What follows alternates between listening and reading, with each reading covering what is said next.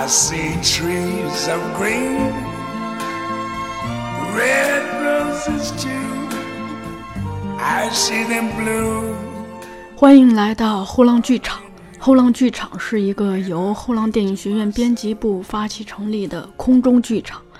我们依托于后浪电影学院和后浪剧场两大品牌图书，邀请影视和戏剧领域内的创作者与观赏者、教学者与研究者、爱好者与评论者，与我们一起观察和反思当代社会的艺术创作与文化生态。Think to myself, what a wonderful world.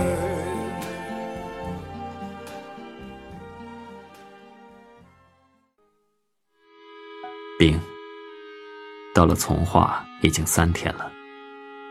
我住的是一座旅馆式的大楼，房间面湖，一位游泳家完全可以从窗子里一下就跳到湖里游泳。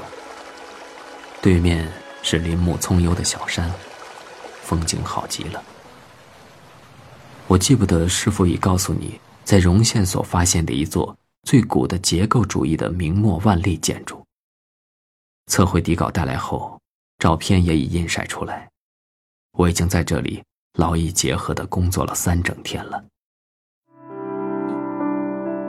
多年未操旧业，虽然画起画来眼有点花，手有点抖，但干得十分津津有味，不能自已了。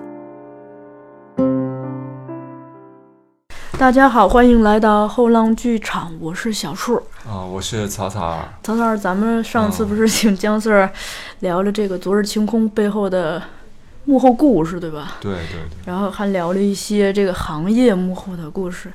嗯，啊、这一期咱们接着听姜 Sir 来聊一下他个人与这个行业的一些故事，以及最重要的划重点啊，嗯 就是给想要进入这个行业的配音爱好者的一些非常多也非常真诚的真言。嗯，干货是干货。对，那个时候我恨不得就是当场掏出小本儿做笔记，就觉得，嗯。呃，有用的东西特别多。对，包括还有姜 Sir 个人的一些故事，就是历史故事，我觉得嗯。对他的粉丝来说，就应该是比较非常常珍珍贵贵的资料，对对而且是他听他听他亲口来给大家讲述。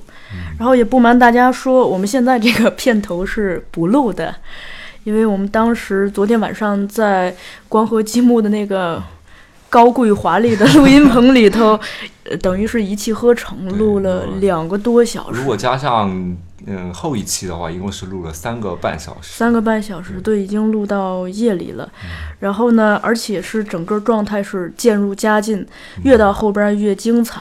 对，然后 在剪的时候，我们想着，如果把这一期两个多小时完全的放上来的话，万一小伙伴儿没什么耐心，中途跑掉了，嗯那岂不是要错过后边大量的那个精彩的东西？对对对，对，所以我们把它剪成了两期。那我们接着就听我们的下半部分。嗯，好。哎，那其实刚才就姜 Sir 聊到那个声音风格的问题，其实我特别，因为我自己我以前就自学过一些发声技巧我我我反而就特别想问一下，就姜 Sir 您怎么看就是这种发声上面，呃，比如说有些会故作一些少少年音或者一些比较萌的音，那会不会就是造成发声上面的不自然呢？他会不会有点挤嗓子呢？这样，它是不是有专业的一些技巧呢？嗯，其实呢，我觉得作为配音演员来讲，就是每个人活一辈子，嗯，找来找去就是找自己，对吧？嗯嗯，你要你不管从事什么行业，或者说你从事什么事情，啊、尤其是你喜欢的事情，比如说现在很多年轻人投身于配音行业，嗯啊，来来光合积木报班儿啊什么的，说我要学配音，老师您收下我吧，等会儿我就考核一下怎么样怎么样。其实他到底在寻找什么呢？嗯其实是他在寻找自己的使用说明书。啊，自己给我的感觉是这样的，所以你的声音到底是什么样？你到底是什么样？经常有有孩子问我，有小伙伴问我说：“老师，我我适合什么样？我是什么样的呀？” 老师，我是什么样？这个问题非常中二，嗯但是其实从我的角度来讲，这是你要寻找的答案。嗯说实在的，说残酷一点，我才不关心你什么样呢。嗯但是你自己应该知道自己是什么样。你知道自己什么样，你才能够知道自己到底能做哪些事情，能应对哪些角色，在生活中能应对多少风雨，这是这是这个问题。所以说，对于发声技巧或者怎么样，其实生活中没有那么多说话特别标准的人。每个人多多少少都是有问题的。比如说，我是东北人，我来到北京之后，其实我在长春、在长影已经配过两年音了。来到北京之后，有一些音还是带着东北方音。比如说，我说“厉害”的时候，我说的是“厉害。啊，哦，厉害”，老厉害了。如果加上“老”的老的话，你就会觉得哦，这就是东北话。嗯。你要一点点的纠正，嗯。因为现在主流话语是普通话嘛，我们要用普通话去工作，所以你必须把它调整好。所以其实每个人多多少少都带有一点自己的发声的一些习惯特质，但这些特质是特别有血有肉的。嗯。嗯。所以到底在配音当中，我们是完全标准的普通话去工作，还是带有一点特质？嗯，我觉得可能后者更符合影视创作的一般规律。对，那至于说说刻意的为为了把自己精分成什么样，精分成一个少年，或者说伪成一个老妪，这种情况也是有的。这个其实，嗯，就是你还是那句话，你要开发自我，嗯你的你对自己的开发，你的使用说明书，怎么样一点一点的把自己开发出来，啊，然后怎么样使用自己的肌肉，使用自己的情绪记忆、情感记忆，嗯，然后把这些肌肉记忆调动自己的肌肉记忆，把自己的一些打开方式不断的丰富，嗯。不断的，嗯、把它就生理的、心活化理的，，对生理的、心理的啊，很多东西，身体的、都都得慢慢的，这是一个逐步释放、逐步发现的过程，它不是一蹴而就的。现在很多年轻人其实一上来就特别喜欢精分，啊、一会儿来个，其实每一个角色、每种类型他都没有特别到位，但是他很享受这个过程，他觉得自己很分裂啊。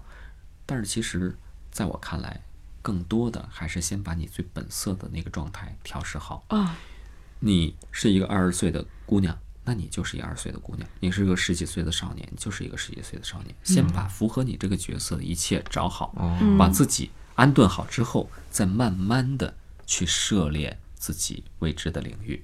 涉猎的开端也是，比如说你十几岁的少年，也许你可以回到呃童年，嗯也许你可以稍微往上啊、长一长，长到二十岁的一个青年，嗯其实是一点一点来的，对吧？或者说时代，你是一个现现代的一个少年，也许可以回到一个，比如说建国之初的一个嗯这么样一个少年啊，对吧？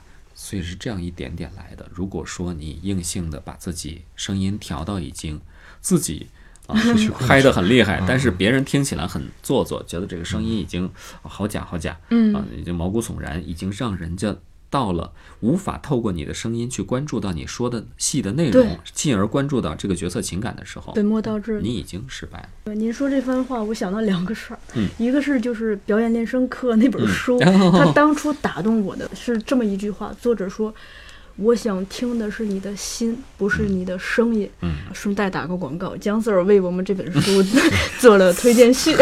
对呃，另一个是我之前听过您在一些访谈里头说嗯过这么一句话，您说。认为一个配音演员应该需要从内部贴角色的心，嗯，同时从外部贴角色的脸。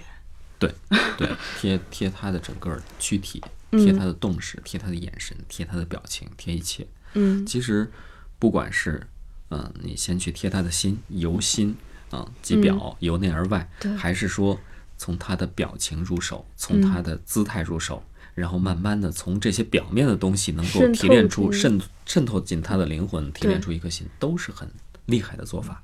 这过程 过程非常痛苦，嗯。但是这过程非常有味道。就我在一些 B 站上面经常就看到很多粉丝就说嗯。姜 Sir 配的音就非常的贴脸，贴 就真的就比如贴那个一起来看流流星雨慕容云海对对对，哎，感觉也根本怎么怎么怎么就就贴上了就。可能那位演员的粉丝会觉得 我我我本人的脸跟他是贴不上，我长得一点儿也不云海。刚才那一番我对我的收获，我会觉得。发现其实真的，我们不管是工作也好，生活也好，我们的原点首先可能是我们自己，而不是身边的其他人。对对，回到自己的话，自己的原点是自己的心。说的俗一点，就是不忘初心。对对，嗯，砥不砥砺前行是你的事儿，对吧？这个。其实活一辈子，我觉得可能就是在找自己嘛。对，就是我，我找到我最舒服的一个姿势，就像睡觉一样。嗯，睡觉，你说你这姿势不对，永远都得起来重睡。但是你如果一个姿势摆对了，别人想叫你的时候不想动，对吧？甚至眼都不愿意抬。哦，这个好舒服，我觉得这样怎么拧一下啊？好像每一块肌肉都都放置的特别 OK。你千万不要打扰我，你不要跟我说话，你出去。这种感觉其实就是找的就是这股劲儿。哦，您这个让我想到，我我忘了是一个哲学家还是一个文学家说过这么一句话，说人一生都是用来寻找到他自己，然后守护他。对对对对对，就感觉自己给自己啊，乖睡吧，没事儿。这个说起来还有点，但是其实是这么个意思啊，就包括。你在你作为一个演员或者配音演员在演绎角色的时候，其实每一个角色或多或少会对自身构成影响。对，就这个同样的事件，可能或者类似的事件，都人生当中经历很多事情，肯定会遇到过。到底你是如何处置的？嗯，当你演绎一个角色，然后你很欣赏这个角色的时候，你下一次经历这种事情的时候，会不由自主的试想一下，是否按照他的这个逻辑去。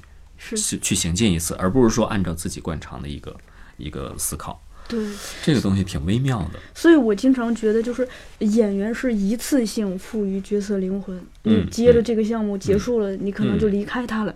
对，但这个角色会长久性的定在这里。嗯，进入你的身体，就它会反向，流动。对，两个灵魂其实有了流动。但是其实。嗯，比如说我，我二十年前配的一个东西，我现在在看，可能我的感受又不一样。嗯，就是可能我会能感受到，但是你让我再演出二十年前那个东西，我做不到了。嗯，确实做不到了。这个，嗯，装可以装，伪可以伪，可以骗过一些观众，但是骗不了自己。嗯，也骗不了真正懂你的人。对，我之前听您说过，您说您。学到的很多东西，其实都是因为配过很多角色，就是从那些角色来的。对我们不像是一般的演员，演员呢可能一一年之内都接不了几个角色，一个拍戏的周期会比较长。嗯，我们每年要配几百部片子，然后还有电影各种各样的项目，我们经历的东西太多了。片子当中讲什么的都有，你配的什么角色，什么类型都有，配来配去呢，你你其实就是好多东西你都能说出一点来。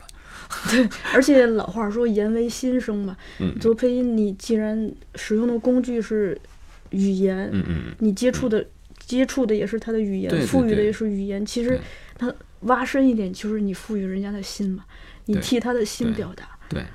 如果这个角色不丰满，你心目当中那个角色不丰满的话，你出来的这个声音永远是干瘪的。嗯。然后咱们再跳出来，跳到行业里啊，行业里。还以为跳到昨日星空，没关系，没关系，咱们跳着来吧。先跳回昨日星空吧，就是问一个粉丝向的问题，就是咱们这个漫画作者有没有试着配一个小角色，什么就是那种打个打个卡，做个记号？没有这种彩蛋吗？没有，确实没有。他他那个他其实后期他没有太参与，其实。嗯，因为他毕竟是最原始的 IP 的作者，嗯，我估计他看到这个片子的，他在这个过程当中一定会，就是他也也一定是一个细节控，嗯，他如果他这个细节控太太泛滥的话，可能这片子永远做不完，嗯，所以他也。就是也不过来，尽量。就是远离。对，你们好好弄，我 不能看，不能看，别给我看。就像那个什么，有些人，比如说你去帮他做一个什么东西，帮他打针什么的，对，他可以耐耐这个疼，但他把眼睛闭上，你让他看着，他受不了。我们给一些作者改稿子也是这样，他说我一个字儿都不想改，但是你们说应该改，那那那你最好不要让我知道你对对对对对对对对对，就是这种感觉，所以他没有过来。嗯。您看，咱们这次的演，就是一个是一部分主体是配音演员，嗯，另一另一个是王一博，这他他的主业不是配音嘛，嗯嗯，就是您是怎么来协调这二者之间的一个风格统一的，包括他们之间这两两类演员身上有没有各自的一个呃优势和缺陷？嗯，是这样。首先呢，这个说风格统一这个问题，风格统一呢，其实我遇到最大问题的往往是非现实题材的比如说古装戏，嗯比如说有些演员，我认为他的台词很 OK，但是他演古装戏的时候，他的叙事方法仍然是那种现代的语言。哦，你你这样的话，嗯就可能会因为跟别人的可能格格不入，因为嗯一般古装戏来讲，咱们有一个中国的，呃，这种古装戏的一个嗯一般的样子、一般的形态，大家都是启禀陛下，老臣昨日怎么样怎么样。嗯。他说启禀陛下，你这个 你特别松的也可以是一个范儿，但是你必须考虑到跟别人搭的问题。对，嗯对吧？嗯。那有或者说你演的时候呢，这个语言当中太过松弛的话，可能时代感就弱了，嗯。或者说就不像是一个封建社会当中的一个，你太自由奔放了，嗯。对吧？对。你没有那么大自由，你是嗯。臣子、啊嗯，君臣父子这种东西是不 可纲嗯。纲纲常不可不可乱啊。那嗯，所以说更多的是古装戏的时候会嗯。遭遇这种问题，还有就是配译制片的时候，嗯配制片呢，你用了特别土的词儿，或者说这人说话就特别土，带着一些方音的时候，你去配译制片，啊，你就会觉得奇怪，嗯，对吧？呃人家说的哎来点咖啡呀、你就会觉得这译制片这个外国人无论如何不像是这么讲话的，所以这个风格统一是很重要的。嗯。但是好在这个题材是现代的，好在就第二个层面，好在这几个角色他的性格是迥然的，嗯。迥然不同。比如王一博呢，其实我们在配电影的时候，嗯。对于唇齿的这种呃具体要求是松弛，是生活化，嗯。而不是字正腔圆。嗯。涂小艺，你怎么今天来晚了？这这这肯定不是这个嗯我们要的效果。配音演员的优势在于他的唇齿非常清晰，嗯。他的劣势在于他的唇齿非常清晰。啊。啊，嗯。双刃剑，因为我们平时说话的时候是各种状态的，我们做着任何事情，骑着自行车、喝着汽水、打着篮球、呼哧气喘都有可能。那我们要找到这种生活中的感觉，可能个别字是要吃掉的，可能个别音没有发的饱满。如果字头、字腹、字尾，整个整个这个核都特别特别饱满的话，其实就就就会让人觉得像棒读，对吧？棒对不对？你得你得回回到生活中去啊！生活中即使是配音演员，也不可能随时随刻都调动出自己最最最共鸣、最标准的这个状态来跟人对话，对吧？这是感觉像是神经病 啊！所以说，生活化是我们追求的。王一博呢，其实他对于他是一个综合型的嗯啊演艺艺人啊，对有跳舞啊，然后有有主持有可以演戏啊，又可以主持啊，他确实比较丰富。但是他对于台词的这种，他对于这个口语表达的这个东西啊，尤其是表普通话这种、嗯这种呃戏剧感的这种表演啊什么，他肯定他的至少他的练习是不如这种配音演员的强度大的、嗯啊，或者说专业训练它是综合的，他的专专精一门儿的，其他方面肯定配音演员跟他没法比。你说你 配音演员跳一段舞，别逗了，对吧？嗯但是在这个这在这一块儿上，他肯定是不如配音演员的基本功扎实。嗯。但是好在他松弛，嗯，正是由于他的天然的松弛，嗯，反倒更符合电影的要求。啊所以从这方面考虑，大家也是配音演员把自己的嘴放松一点，嗯。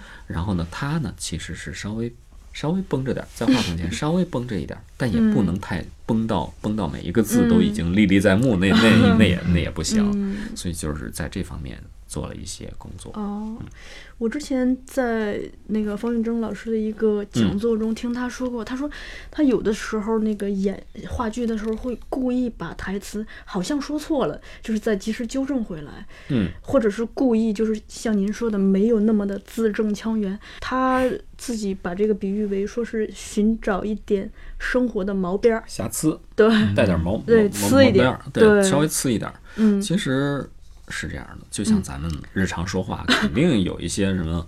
不是那种每句话都都都发音到位什么，或者说这个语流，你说话的东西，你说话的这个，嗯，一个人的语言，嗯。只要你一张嘴，嗯。其实就代表就泄露了你的很多信息，你的出身背景、学历、情感遭遇，最近状态好不好，怎么样的，其实暴露特别多的东西，对吧？嗯，那咱们说一个最简单的，你的思维的流动，对是跟语言一定是有关系的。对对如果说一个人比较笨拙的话，一个特别笨拙的人上来就说：“你今天到底什么意思啊？你跟我说清楚。”他笨拙吗？你你你这是什么意思啊？这这其实就是他语言他想在这儿嘛。嗯对，他的思维是这样流动的，他语言是随动的，对吧？嗯所以说，从这些方面去追求一些，就算是脑子特别灵光的人。嗯啊，也有那种极端的案例，就是说脑子特别灵，嘴特别笨，嗯，你你你还不如不说了，对吧？对吧？他们脑子也有这种，转太快所以说你把这些东西越丰富，就是嗯微微有一点瑕疵，不管是嗯你语流上的瑕疵、发音上的瑕疵，还是说嗯你的方音、你的一些特定的一些习惯什么的，嗯如果能够把这些捕捉到，这个人会有血有肉。对对，马龙白兰度的一大贡献不就是在这个语言方式上的吗？他之前他自己嘲笑就是好莱坞，呃三四十年代的那些嗯。太完美。太 完美的声音，然后他他说他会故意重复、结巴，嗯，就是拖慢节奏各种的，嗯。让它嗯嗯更像生活本身。对。对对对对，像国王的演讲，想配。太难了。咱们现在可以可以把它命名为光和极目时间。对，其实我是就替咱们的听众问一些行业的问题吧，简单的。上次跟您聊天的时候，我我们也参观了您这边光合积木的大量的配音室和配音教室。啊，嗯嗯对，您也提到咱们这边有很多课程什么的，对，就我就好啊，想知道一个，比如说我是一个零基础的人，但我对嗯这块儿挺感兴趣的，真的是必须参加这样子的专业训练才可以入行吗？通过网配之类的这种途径，它的这个成功率有多少嘞？其实我觉得配音啊，现在也有很多软件，比如说配音秀啊什么的，嗯。呃，配音类的软件，其实大家自娱自乐的话，真的嗯挺好玩的，是一个挺好玩的事儿。但是如果说你要走职业化道路的话，它不是那么嗯，呃，容易。不是那么容易的，易。不是那一条坦途，而是嗯。非常曲折的。因为怎么说呢？首先呢，我们更多的人都会有一些自己的语言发音的问题。嗯那我们现在主流话语就是普通话，嗯我们更多的绝大多数时候是要用以普通话方式去去工作的，嗯啊，去维生的，对吧？那你的普通话不标准，首先要把这一块儿就要修炼好。对，还有呢，就是吐吐字发声啊，这些有一些问题，比如说气息不足啊，或者声包气啊，什么这些一些发声的发音的问问题，自己不会运用自己的声带，嗯有时候呃傻喊啊，或者不会笑、不会哭，这些也都是要调整的。嗯然后，嗯，这些调整好之后，理论上来说，其实配音没有太多的门槛儿，因为片子里什么人都有。那你，你作为一个你的个体，肯定能够碰得上适合你的角色，这是一个前提。但是另外一个角度讲呢，毕竟更多的片子还是要你的表演力。嗯，如果你的台词平淡如水，啊，如果你的表达没有让人感受到你的表表达的话，其实就是失败的。那这些是有一些方式方法的。嗯呃、如果说自己去悟，自己去参啊，自己把自己语音练得倍儿好 啊，然后呢，自己去参悟一些这个戏的感觉，不是没有可能，但其实路途漫长了些。可能，因为它是一种表达，嗯，表达类的东西，最重要的是反馈。对，你自己跟自己玩反馈，还是自我的东西。嗯你必须得跟别人的灵魂有差异化。嗯我认为，啊、我配的东西是对的。嗯别人如果认为不对，那不是枉然吗？嗯或者我问了一个人觉得不对，问了十个人还觉得不对，那更是枉嗯然。那一定是自己出了问题，对吧？至少我们最开始从事任何呃艺术创作的时候，嗯最开始是达到大众普遍认为的一个差不多的东西，然后再逐渐的呃寻找属于自己的风格、啊，塑造自己艺术家的风骨，这是一个常规的路线。但如果说最开始大家都不认可我，然后我只是孤芳自赏，走到最后我还是孤芳自赏，这个事儿其实在现今的时代 不是特别靠谱。嗯所以说，所谓配音的老师到底能带给你什么呢？嗯其实他教给你的一些方式方法都是特别笨的，都是特别基础的、特别常规的，就没有什么特别新鲜的。你说给你说一句金句，然后你醍醐灌顶，马上、马上自己脱胎换骨，不可能。嗯这种情况很少，顿悟的人也很少。嗯更多的人是见悟。对吧？所以我更多的，我经常跟我的学生说，你能够把这一句话啊，有一天做到融会贯通，嗯这就很厉害了，它才真正是你的。嗯你说你你不能融会贯通的时候，你把它背在脑子里，你记在本子里，然后你哪怕纹身纹在身上都一点用都没有它不是你的东西。对，所以你只你你这个载体要有机，嗯所以呃，可能老师能告诉你的，就像是走路一样，嗯啊，告诉你怎么系好鞋带儿，然后告诉你挺胸抬头，嗯给你指一个方向。嗯 OK，孩子走吧，嗯是这样的。嗯在你走的比较没走远的时候，歪了歪了，往往右一点，这是能告诉你的。但是再往前，就是艺术永远是孤独的，因为艺术家是个别的，嗯。任何一个艺术家他不会是别人的拷贝和复制。小众马跟大众马也不一样，对吧？嗯。嗯 嗯所以我们能告诉大家的就是让让你在我的目目力范围之内，让你别长歪，嗯。你别走那个歪路，嗯。这就是我们能做的。嗯。然后咱们刚才闲聊的时候，您嗯不是提到说咱们这边主要是传帮带，这个我这个是咱们闲聊的内容。对对，但对我来说还蛮大开眼界的。我第一次，我以前把这三个字当成一个东西理解，您分开说完，我把它当成三个字来理解。其实中国传统的好多东西，嗯比如说梨园、梨园行，比如说厨艺，比如说中医，对。甚至于裁缝，甚至任何一个伙计、学徒、帮工，他他走的这条路，都是你要先进入到这种生活的共振当中。它有自有频率，每个行业有自己的频率。你进入到这种频率当中，你先跟它震起来，嗯。振起来之后呢，然后你再一点儿一点的在这个频率范围内跟人家共振，对吧？嗯。这个传呢，我觉得，比如说课堂的面授嗯。就是一个传，帮如何帮，就是你一招一式，我来指点一下。嗯。但更多的时候，配音这个事儿就是这样，更多的时候是需要你在棚里边跟着摸爬滚打，啊。未必时时刻刻这个师傅都在你身边指导嗯你，但是通过你的观察，通过你的听、看、感觉。然后你能够感受到很多东西，感受到很多东西，你自己去举一反三，自己在心里去去反反复复去折腾自己，嗯。然后去调动自己，然后进棚实践的时候，真正有机会到到话筒前说词儿的时候呢，去把自己印证的一些东西，可能是对的，我来尝试；如果是错的，那我回去再找其他的方式；嗯。如果是对的，我把它记住。其实是更一对一吗其实更多的是靠自己，嗯真的，这个东西是靠自己的。嗯。你说别人对你的指点、指导什么的都是外物，嗯。你真正必须是内因，在这个事儿上，必须是你这个自己这个内因影响外因。嗯您本来就说列举那些行业的时候，我第一个直觉跳出来的是匠人，但是咱们传统上喜欢说手艺人。我脑子里的这个词儿跟您说出来的嗯这个词儿碰在一起的时候，我突然发现我还更喜欢手艺人这这个表达。嗯就是首先手，就是它跟好像跟劳动、跟创造紧密相关，是我们的一个工具。嗯另一个艺，艺这个东西，我就想到之前我跟北京电影学院李浩老师聊天儿，嗯，他有一个观点，一个是说，嗯、做任何事情，就说尤其是涉及到记忆的事儿，嗯你需要通过不停的练习，让自己达到一种非常熟练，进入一种身体的潜意识状态。对对，另外，他提到，就是说，真正的大师，当你走到那个意义的境界的时候，不是，其实不是那个你这个活儿本身了。比如说厨师炒菜，他不是说炒菜的技术，它是一种感觉，他用了嗯“感觉”这个词儿。对对，然后我又一个想到的是说，您之前嗯在接受那其他媒体的一些采访中，我留意到您一个是呃使用强调过一个词儿叫表演力。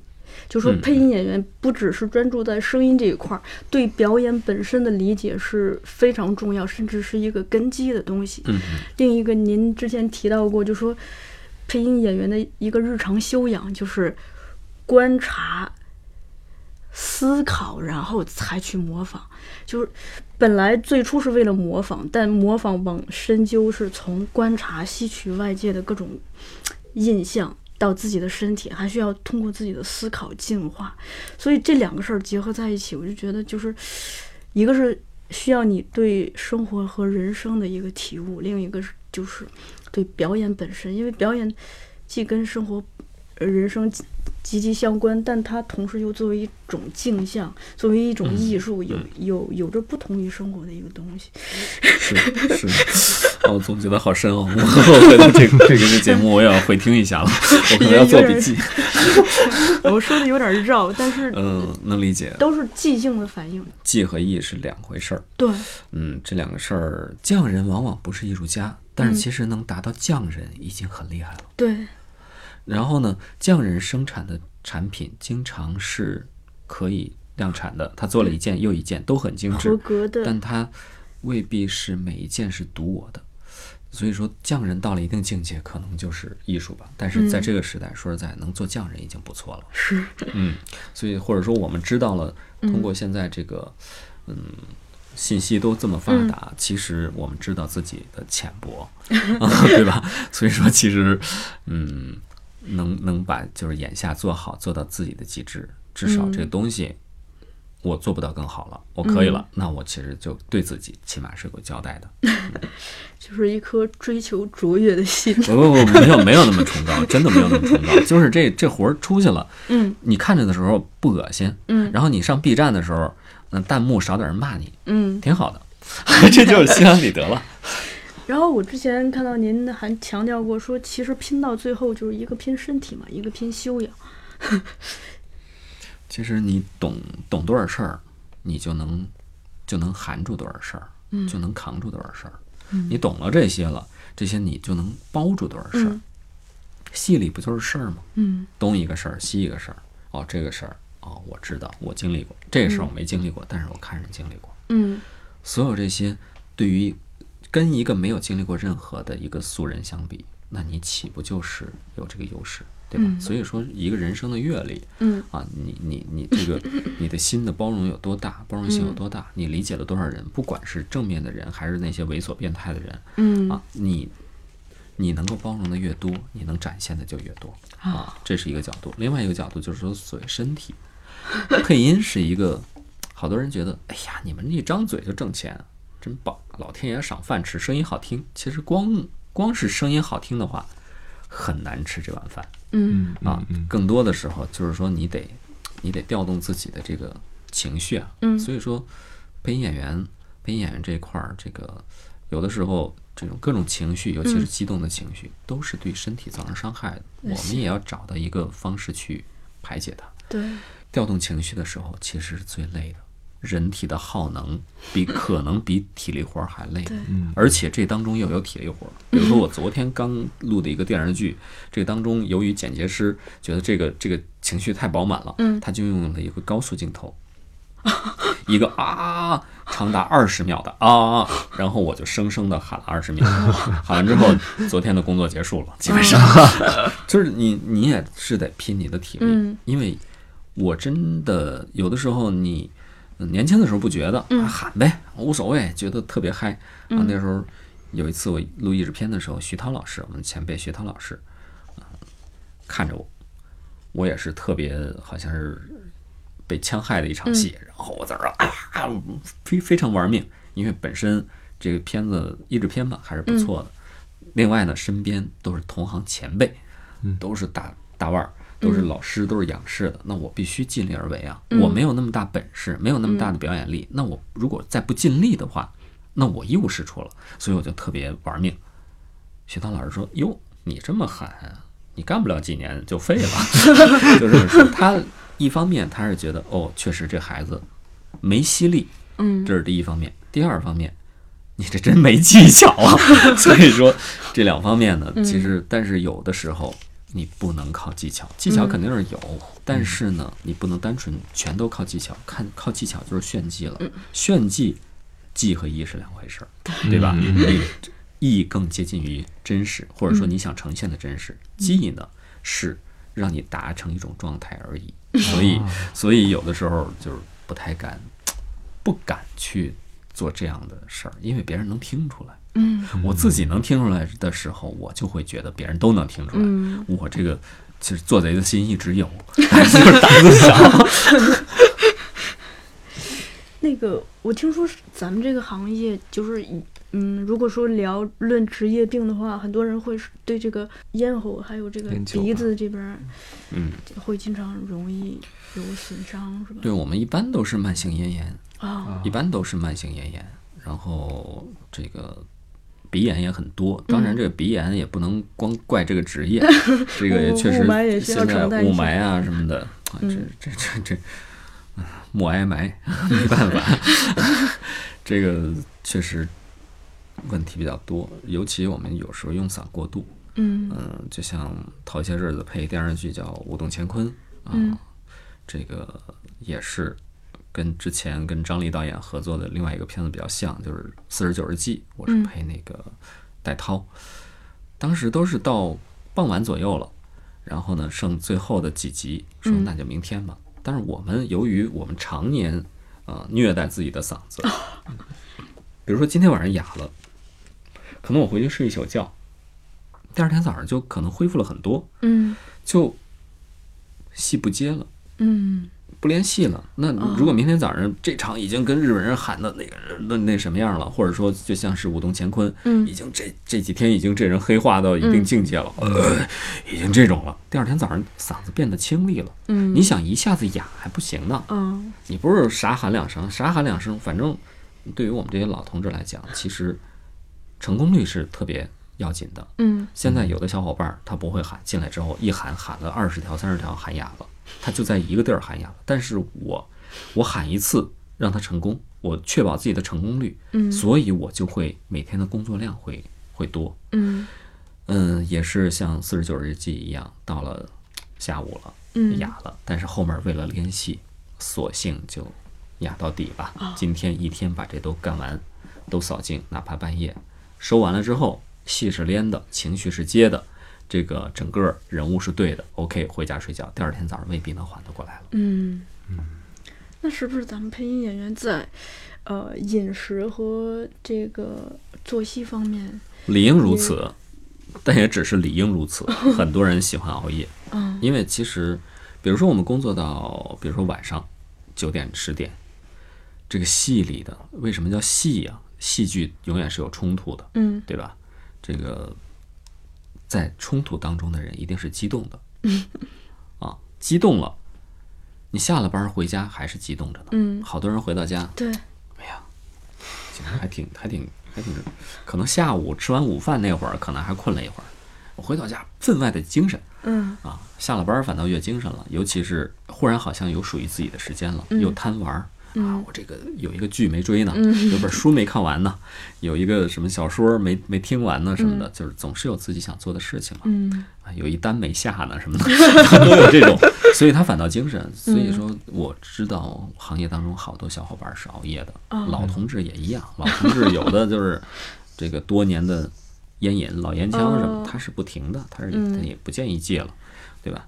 有些是熬夜看球，球迷，嗯。啊，看世界杯什么的，这有时候夜里喝一盅，这这种都有。所以说，应该的事情很多，嗯，但是真正做到的人也没那么多，就是该干嘛干嘛了。于我来讲，其实对我来说呢，我觉得对于对于声带最好的一种保护就是睡眠，就是睡觉，什么也别想，睡觉，哦。嗯，别废话，睡觉。嗯。但是有的时候你心里心心里事儿比较多，哎呦，那个片子还没弄完呢，嗯。哦，那个那个剧组催我了，这个我这作为一个，嗯、现在主要是。以前是幕后 做幕后工作，这个配音演员，后来做幕后之幕后就是配音导演，嗯。后来做幕后之幕后之幕后，就带一个配音的团队，幕后团队，你要想的事情就蛮多了。但是真正进了棚，还是非常享受这种最朴素的、最原始的这种创作状态的。嗯，因为什么都不用想了，别人一打电话，电话在外面，对不起，嗯然后别人来找你说他在棚里配着你，稍等一会儿，所以这我就反倒是一个借口了。世外桃源的所以说，到成。配音是一种生活方式，它一种也是一种逃避生活的方式。嗯，呃，对我之前听过一个说法，说咱们这个行业好像似乎对女性不太友好，就是 咱们这个呃缺你在哪儿听说的？网上网上会有，咱们这个行业就说它哪一类角色哪一类声音会比较缺的呢？其实呢，在戏里边啊，还真的是男性角色的需求比较大，不知道为什么，是因为观众都是女的吗？还真是。其实就是电视剧当中，嗯。观众女性观众确实是占多数的，这个是经过论证的。嗯，因为男性观众他可能会去，比如说就就打游戏，就咱们单纯说这种，因为因为看看戏的时候嗯。是需要你投入很多情感，嗯。男性观众更愿意直接看一些新闻，嗯 看一个结果，他未必会调动，会愿意调动自己的情感。就包括比如说我们现在做很多有声读物，我们也研究，这个男性观众、男性听众跟女性听众的比例就是不一样。嗯。或者说同样一个 IP，啊，同样一个作品，男生喜欢听一个人播讲，嗯。嗯嗯。女生喜欢分角色的把它给营造出来的一种境状态，它得调动你的情绪去参与那个当中，对。你才能跟着跟着那个那个声音走。但是男性，呃你给我念吧，对，很多男孩喜。欢简单直接的东西，对，简单直接。观点性的。对对对对对，他未必说，所以说你看现在这些，嗯，真人剧也是，嗯这种呃情感类的，肯定嗯女生看得多，但是这种热血比较燃的真人剧什么的，其实男性看的也没那么多，哦，也没那么多。对，也没那么多，嗯就是男性并没有说，因为这种方式可能就是嗯。电视剧这种产品啊，嗯。或者说一切情感类的产品都是女性向的，嗯，再问一个小小的问题，就是很多人会关心收入嘛？我也听说过一种说法，知乎上看到的，嗯。说是，嗯、如果真的走职业化这条道路的话，前三年可能会比较过得艰难一点。其实是这样的，就是在过去多少年之中嘛，过去十年，其实真正被、被人关注到，就是过去十年的嗯事情。可能零八年以后，我们逐渐的电视上出现了一些配音演员，嗯啊，再再往前推，可能就是八十年代，嗯比如说，呃，这个上一场的老前辈，他们为为大众所知。嗯然后这个阶段其实是从大约十年前开始，越来越多的配音演员出现在新闻报章当中，出现在影视综艺，嗯啊，这个综艺电视综艺节目当中，偶对吧？呃，也不是偶像化，就是他被人重新发现了一次，嗯他被这个整个社会重新发现了一次。嗯这当中也有一些标志性的人物啊，嗯啊，比如说石斑鱼老师，嗯比如说季管林老师，嗯啊，确实，呃，像山新二次元界的，他们重新被发现了一下。嗯，我们过去被问到更多的问题，其实是这个，是费用的问题。嗯但是其实一般来讲，我接受一个采访，可能这个关于费用的这个这个内容，我只说到这个整个采访的占到百分之二到三，嗯但是往往它最终会被放大到百分之三十到五十。嗯啊，大家都会为我们呼吁啊什么的。其实 这个事儿吧，确实，嗯、因为比如说十年以前或者十年以来啊，更多的是电视剧配音。嗯电视剧配音确实相对来说，我们这个我们给予这个片子的附加值嗯没有那么高，确实收入比较低。嗯但是我们这些人还安于这个现状，觉得这是我们找到的比较适合自己的一个发展路径。嗯其实我们对于这个呢，有一些抱怨，但不至于说，嗯，需要呼吁或者怎么样。我们凭着自己的本事能吃到饭，至少在业务能力上，嗯我们没有那么差。嗯弱者才需要呼吁。我觉得这一方面我们做得更好，就是能够获得别人的认可，逐步的。由于这些年二次元项目也比较多，嗯那我们也获得了很多我的很多同行，甚至是我的晚辈，啊，也获得了更多的鲜花掌声与认知。其实他的这个身价确实也在逐年的，嗯就是在增。嗯大家或者说整个市场认识到我们的价值，那我们就会有我们的一席之地。嗯但是就新人来讲，你刚刚进入行业的时候，说实在，最简单的出群杂，嗯。群杂叫冲啊杀，大爷里边请，就这种词儿，你都说不好。嗯。那其实这些台词，在在我们这些老同志看来，我们以前配音方式是这样的，比如说这部戏嗯。啊，就是二十个人找二十个演员，嗯。配音演员里边所有角色都是我们。嗯。你去看以前的《西游记》啊什么的，嗯。你会发现里边的这几个 NPC 的声音都很熟悉啊，都都是其实都都是兼配的。但是现在呢，我们采用的方式其实就是主要角色肯定是这些成熟配音演员，嗯。或者是适合他的这些老师来完成。嗯。但是，一些小的角色，甚至这些群杂的角色，就是给新人作为练手的，呃，传帮带的带，就是让他们来进来感受这种氛围。的。嗯。一句台词，可能我在棚外作为配音导配音导演，我抠这个抠这个学员抠了十、嗯。十分钟，甚至一个小时一句话，但是我随便叫一个别的人进去啊、嗯成手或者甚至是半成手进去，可能十秒钟都用不了，嗯这句话就过去了。那为什么我还要花这十分钟？嗯这就是光合积木认为的一个它的一个成本的考考量。嗯我们还是要带不断的带带出新人嘛，因为嗯现在我们打开电视，全是小鲜花、小鲜肉。嗯嗯，喜新厌旧是人类的共性，对吧？嗯喜新厌旧，嗯，然后呢，有一天怀旧了，嗯那是那是其实你是在怀自己心的时候，嗯。怀念自己心的时候，不是说你你真正怀旧了，我喜欢旧的东西，嗯不是那么回事儿，是你怀念自己曾经崭新的那一刻。嗯，所以这个片子当中也都是年轻人，嗯。年轻人肯定要用年轻人来完成是最好的，所以在这一块儿上是要有这样的投入。那如果一个新人在这样的机制之下，其实像我们那个时候活儿没有那么多，嗯。或者说对于我们的这些帮扶啊，嗯这个帮和带没有那么频繁，或者说啊尽心尽力的话，嗯、其实我们的成长就比较慢。嗯比如说，可能我进入行之后配了五年才开始能对上口型，五六年的时候配的主角配的非常差，嗯非常差。然后多年以后怎么样才能心里稍微有点谱？但是现在我发现，这个大家的这个进步速度都越来越快。比如说啊啊，这个张杰就是阿杰，我刚开始带他的时候也都嗯也都挺慢的。他配上主角呢，也是我一点儿点儿这么扶持着。他做了七八年以后，嗯然后才稍微有点把握。嗯，等到他比他更晚一些的，比如说像宝木啊，嗯比如说像托特哈蒙啊这些啊，再往后什么苏尚卿、郭浩然这些小朋友，嗯他们就一一批一批的比前面一批就快了一些。嗯最开始，比如说我那时候可能十年，后来八年、七年、五年。嗯。比如说今年我们有一个片子叫《扶摇》，嗯。配杨幂的这个女孩儿，其实是一六年才大学毕业嗯来到光合积木团队，她两年之后已经配上主要角色了，而且这个市场的反响、观众的认可度还蛮高的。嗯。其实也是我们这整个团队在寻找一种方式，让嗯。这个年轻人最快速度的能够得到提升，嗯。最最快速度的奔到这个他应该属于的这个位置上，这也是我们的一种尝试。当然，也是源于这个，呃，这个同学也特别的努力嘛，嗯啊，所以其实整个生活节奏在加快，嗯这个这个社会这个时代嗯对于慢热的人没有那么友好 嗯，所以这这这个也希望大家能够自己自己有个这个心气儿吧，那去去努力。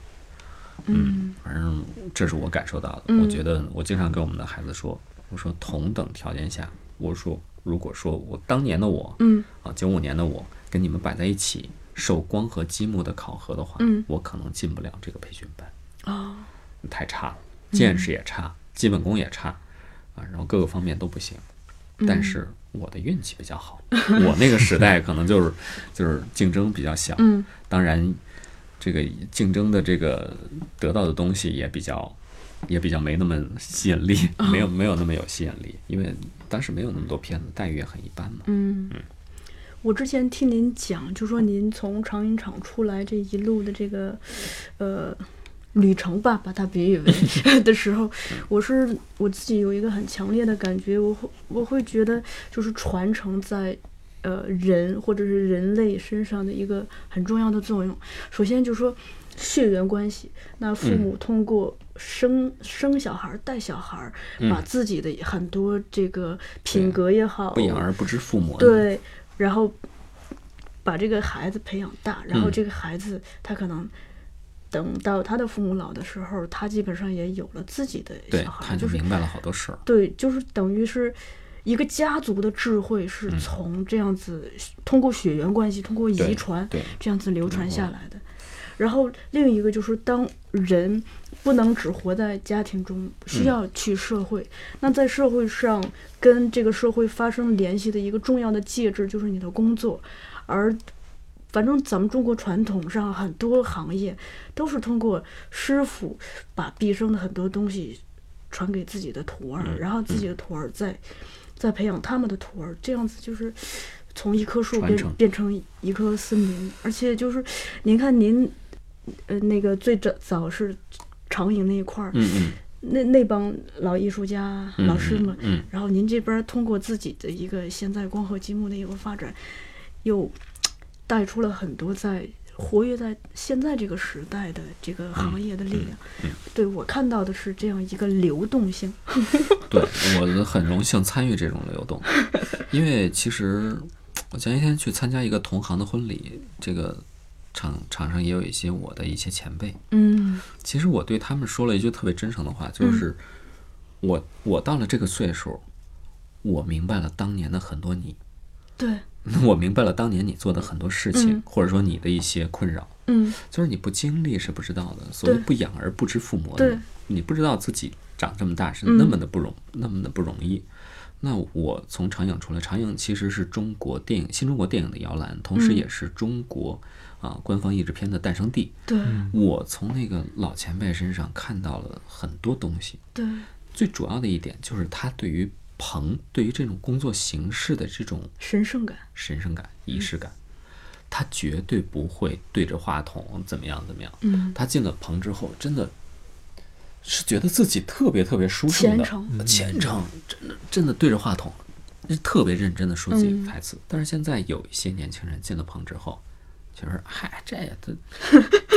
我有的时候也会有一些这样，因为我嗯不是配的所有片子都是都是符合我的审美的，嗯有的时候也也表达我的一些非常不屑的东西。哎呦，嗯这这人不怎么会演啊，怎么样的？嗯可能自己也翘尾巴嘛。嗯但是那个时代的人真的不一样。嗯归根结底，啊，郭德纲讲话了，说这是我们的衣食父母，这 这行当是我们的饭碗。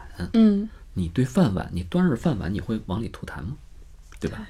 你还是得尊重这个东西。嗯不管怎么样，他再怎么样怎么样，他再粗茶淡饭，他把你养大了，嗯他保证你的温饱，你就得有一份尊敬在。嗯所以这块儿是我感触蛮深的。嗯那一代一代的，其实长远教给我的好多东西，嗯更多的是在这些精神层面。嗯至于技术层面的很多东西，我已经摒弃了，或者说那个时候我学到的一些东西，嗯人家更加博大精深，但是我这个嗯慧根比较粗陋，嗯 然后我就学到了一些皮毛的东西。嗯嗯，后来呢，因为我在长影也就待了两年多，九七年就已经来到嗯北京开始配音了。然后后来从北京的很多老师身上学到了很多东西，也嗯在不断的吸收，也在不断的放掉。嗯啊，其实整个这个我从业二十几年，然后这个风格、流派或者说这个诉求什么全都在变，要求都在变。那我确实是不断的一个收、吸收，然后接纳，然后再把它融会贯通之后，再慢慢的一点点放掉，因为我要吸纳新的东西，对这是一个过程。嗯但是最基础的一些东西永远不变。对我也希望说能把这点东西告诉给年轻人。嗯嗯，我的学生，反正我上过的课，我都告诉你，嗯我的东西从哪儿学的？我的第一个老师是谁谁谁，后来我的老师是谁谁谁。如果你们要追根溯源，你们你想知道自己得到的我给予你的这些东西是从哪儿来的话，你能追得到。就是一个精神上的族谱意识。我我也不未必族谱，但是我至少我把这些交代清楚了。嗯，您看，我刚才说的是一个血缘上、血缘上的和嗯行业上的，然后我还想到一个生活上的，就是 这个越来越深，没有，昨日晴空聊到了我的昨日晴空了。嗯，是我一直有一个观点，我从小就特别喜欢各种忘年交的形式。嗯嗯我喜欢跟我年长的人交朋友，也喜欢跟比我小的人交朋友。嗯后来我在读朱旭先生的一本书中，嗯我对这个有了新的认识。就那本书是朱旭老爷子的太太写的，嗯宋凤仪女士。嗯嗯它里头提到一点，就是说朱旭特别爱交朋友。嗯首先呢，他年轻的时候喜欢跟老人玩，嗯他呃跟英若诚呀，嗯还有那个那个于世之他们关系都很好。嗯他甚至嗯跑去那个舒秀文的呃化妆间向人家讨教，说：“哎，你怎么在台词上做笔记？你怎么做笔记呀？啊、什么的。”然后就跟他那儿学来一招，就是在台词上做笔记。他还把这个发展了一下，变成了就说把用自己把台词抄在小那个小纸条上，随身携带，就方便随身去阅读、去看。后来呢，他自己当自己变成老爷子的时候，特别喜欢跟年轻人交朋友。您比如说蒋雯丽、马思纯他们，可能因为拍那个《天上见》结下嗯那个一个缘分。他跟拍《似水年华》的时候，跟黄磊、刘若英的关关系也很好。呃，老爷子在去世的时候，我在刘若英的微博上读到一段文字，大体就刘若英形容说，当年你那个抄台词的习惯。我也学来了，我现在也他抄。我有的时候逛街的时候都会看，就是就这个对一个演员对待台词或者对待剧本这个小小的细节，这个工作细节，就啊，我突然看到，就是交朋友也可以获得某种习惯或者某种东西的一个传承。就是我从这件事儿上，就是如果说你在这件事儿上有志又有趣，嗯。嗯，成为志趣，嗯。有有自己的小情趣，嗯。这太好了，太舒服了，你你乐在其中。嗯。然后另外一方面就是，这个你如果你生活的圈子永远是你的同龄人的时候，你会发现你会离这个世界越来越远。嗯。嗯，我小的时候特别喜欢听老同志、老年人啊或者长辈讲一些事儿，当时特别梦寐以求，说有一天我也长大，我也留着胡子什么的。嗯嗯，我会觉得大人的世界是不一样的。嗯或者说，当我年长一些，当我当我比如说我青年时期，嗯我听听那个父辈啊或者爷爷什么讲一些过去的事情的时候，其实我是想把自己拉回更远的时代。嗯如果我遭遇那样的时代，我可能会有怎样的应对吧？嗯然后好像今天还挺幸福的。然后现在呢，其实我也挺喜欢跟年轻人聊天的，或者说我从旁暗中观察，嗯他们在聊什么呀？这个词儿我怎么不懂啊？我我得稍微 稍微慎着一点儿，别，否则可能就就是觉得，嗯并不是说我真正的落伍，但是我确实在有某些意识形态的某些方面可能会掉队。嗯我希望我还能够跟这个世界保持一个鲜活的联系。我不知道朱旭老爷子到底是怎么想的，嗯嗯，但是我是觉得跟不同年龄的人嗯交往才会有不同的共鸣，嗯而不是说只跟自己的同龄人形成自己的一个固定的圈子的话，嗯你你迟早会固化的。嗯所以在这方面，我感觉自己保持的还凑合吧，呃，力争让自己栩栩如生。就另一个，我我再接一下啊，嗯嗯嗯就您刚提到了志趣这个东西，我就在读朱旭老爷子那个书的时候，有一个强烈的感受，我嗯觉得如果用艺术家形容他，好像有点窄。我当时脑子里的一个词儿叫生活家，就是这个老爷子啊，志趣特别多，嗯。呃，雅俗兼能。就比如说，呃他那个花鸟虫鱼都爱弄，然后厨厨房这一摊就这人有意思，活得有味儿。然后琴棋书画也爱弄，呃，他老婆的话说是，体育好像没有他不喜欢的，各种什么球都看，所以就是他通过，正因为自己有这么多的兴趣，他交朋友也方便。嗯。如果说大家没得聊。互相之间没有交集，尬聊是很难 很难 进行下去。对，呃，他正因为有自己就是什么都懂，然后所以就跟各种行业的人都能聊。再一个就是有一个细节特别打动我是。他在经历那个文革十年的时候，这不是也没什么戏演了，还被下放到农、农村去。他这段时间花了大量的时间陪他的小孩儿，就今天，比如说捡到一只猫，陪他小孩儿怎么样弄这个猫，或者领着小孩儿去钓鱼，去看小鸡儿，呃，去抓鸟什么的，就是靠这些来打发自己那个艰难的。不为无义之事，何以遣有涯之身啊？对，但但当这个这个时代过去之后，他继续可以演戏的时候，他等于其实就负自身带了很多。对全是基点。我对他演戏最深的印象就是，他一出场。哪怕不说话，或者是一开口，你就感觉他是个有意思、呃有故事的人。就这个人是带着历史来的，他不是一个空降的人。这个形容，是这样。嗯就像李安也是蛰伏那么多年，他要是不在家里辛勤做菜的话，他怎么可有可能有喜宴，有那个什么嗯饮食男女饮食当中那么那么棒的一些镜头？那都是真的都是自己的一点点的积累。嗯是，我觉得人生啊，真是尤其对于演员来说，嗯，干什么都有用。对，你经历什么都是收获，真的挺好的。嗯有时候我我我有些孩子进了棚，比如配打戏的时候被打不会被打，我说下次万一你碰上流氓，碰上人跟人打架起了冲突，一定要记住彼时彼刻的感受。嗯你被打的时候到底是怎么个疼法？你是怎么发生的？真的是用声带发生吗？还是你的躯体受到了压迫、挤压，忽忽然出现的一些声音？我说这些都是珍惜吧。啊包括吵架的时候，你的情绪到底什么样的？对，呃，真的很多极端的情绪，其实只有你经历的时候，才能真切的感受。这个这个就需要演员第二自我跳出来嘛。然后我有两个细节可以补充您 这，哎呦，给你想补充好，一个是那个日本有一个演员叫山本五十铃嘛，他之前写过一篇文章，他说他在自己父亲的葬礼上，突然意识到第二自我跳出来，在观察自己参加父亲葬礼时的状态。他虽然觉得这样子很不孝，这个时候还分神去想。业务上的事儿很不孝，但是他同时又会觉得这就是他的职业带给他的一种本能。